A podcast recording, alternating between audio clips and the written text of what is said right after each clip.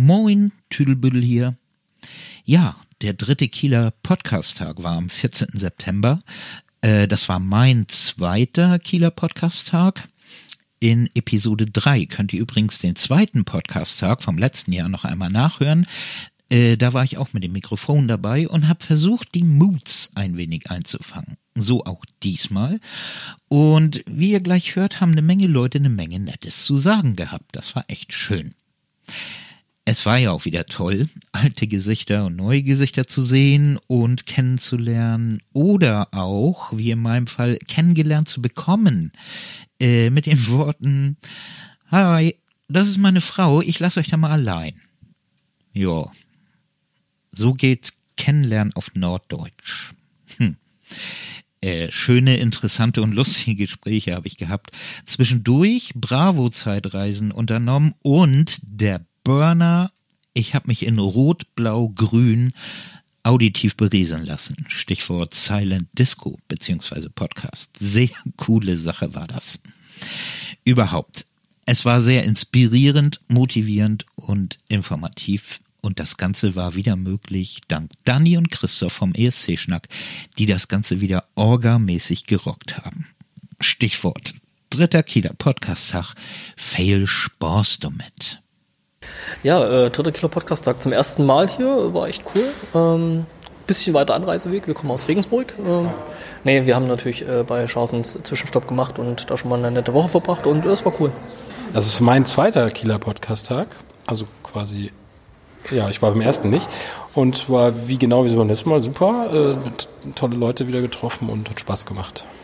Für mich diesmal äh, ganz spannend, weil ich äh, nicht mit Jörn zusammen äh, den What's in Your Pants Podcast gemacht habe, sondern zusammen äh, mit Travis unsere neue Sache äh, 5K Rainbow. Ähm, das war spannend. Es war, war sehr schön, viele Leute hier wieder zu sehen, die ich schon kannte. Auch wieder schön, dass Menschen dabei sind, die ich noch gar nicht kannte. Äh, tolle Stimmung, tolles Setting, immer wieder gerne, sehr familiäre Atmosphäre, tolles Essen. Ähm, genau, gefällt mir nächstes Jahr wieder.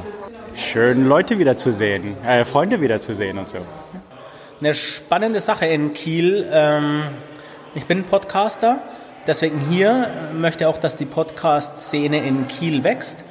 Und äh, ja, ich finde, ich, ich bin ein absoluter Podcast-Fan. Ich höre ganz, ganz viele Podcasts, die kriege ich gar nicht alle abgearbeitet. Und äh, es ist für mich mein bevorzugtes Medium.